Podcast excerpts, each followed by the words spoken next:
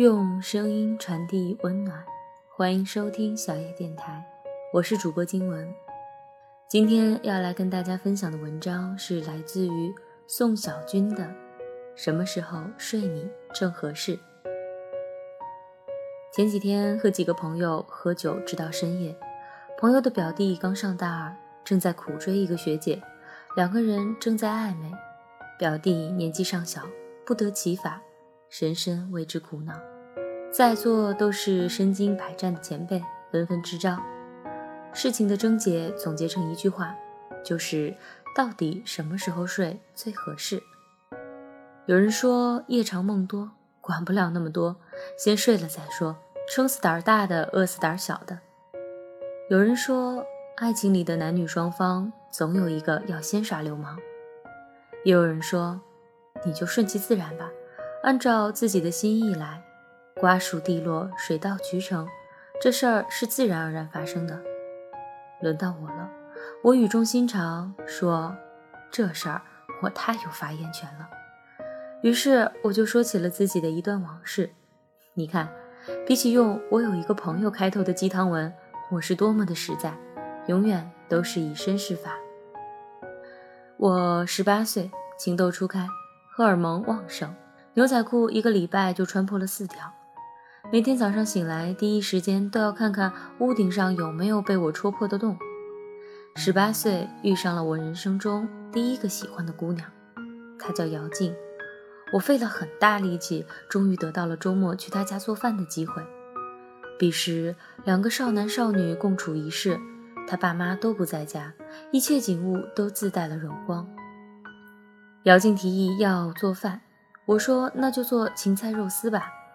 姚静从冰箱里翻出了一大块肉，软塌塌的，她不敢切，我只好亲自上阵。刀工不好，肉切得有点大，倒进锅里，烟雾蒸腾，油脂飞溅，我俩差点把厨房给点了。面对着一桌子已经分不出品种的午餐，我俩还是吃得风生水起。多年以后，有人问起我，初恋的滋味到底是什么？我想，大概就是炒糊了的芹菜肉丝吧。吃完饭，我俩一身油烟味儿。姚静说：“我要洗个澡。”然后她闻了闻我的 T 恤，说：“你脱了，我给你洗洗，一会儿就干了。”然后给了我一件她粉红色的大 T 恤，自己就进了浴室。我穿着她的粉红大 T 恤，听着浴室里传来的水声，根本坐不住。我不停地深深的呼吸，生怕一会儿就犯了法。我在姚静洗澡那一段时间里想了很多。我想，也许这就是上天给我的机会。我十八岁了，成年了，有权利享受男欢女爱了。说不定这就是姚静给我的暗示，不然他干嘛给我洗 T 恤，又干嘛去洗澡？睡，我决定了睡。又在想，那我第一步又该干什么呢？是等姚静出来，我飞扑上去，一个剪刀脚锁住她的脖子，把她摔翻在地。还是不由分说捧起他的脸来劈头盖脸的亲下去，然后像剥洋葱一样剥开他的浴巾。作为天秤座，我觉得选项太多了，选择太痛苦了。正在我纠结的时候，姚静从浴室里穿戴整齐的走出来了。我好不容易积累的勇气一下子就消失殆尽了。接下来，姚静身上不断散发出沐浴露的味道。我们躺在床上，看着天花板。聊了许多，渐渐的，我内心平静了，天花板也不见了，我看到了满天的星辰，最闪亮的那一颗和姚静一样漂亮。我听见耳边有风吹过，像那种能融化冰雪的春风，让人想睡觉。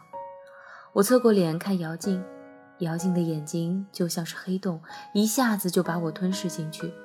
说真的，当时。我真愿意永远迷失在里面。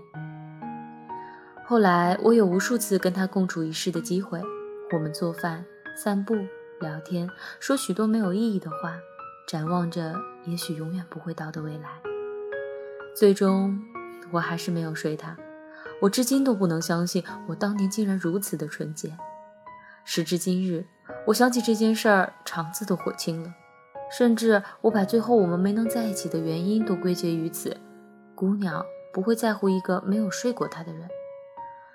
但是后来我又想，也许青春就是这样，纯洁的一塌糊涂，透明的能看得清内脏。柏拉图式的精神恋爱真的存在于我们的青春年少。也许我应当感谢当年的自己，感谢当年自己做出的决定。如果现在让我穿越回去，恐怕我已经做不到了。也许最美好的爱情就是你想睡他。他也想睡你，最后你们躺在了一张床上，看了一晚上的星星和月亮。此情此景，恐怕一生仅此一次。讲完了往事，我就告诉表弟，好好享受你的青春，享受你灿烂的忧伤，享受你想睡他还没有睡成的暧昧，因为多年以后你会后悔的。但人生就是需要一些后悔。提醒我们，曾经的我们多么的可爱；提醒我们，那段已经逝去的爱情，到底为什么纯洁到让人终身难忘。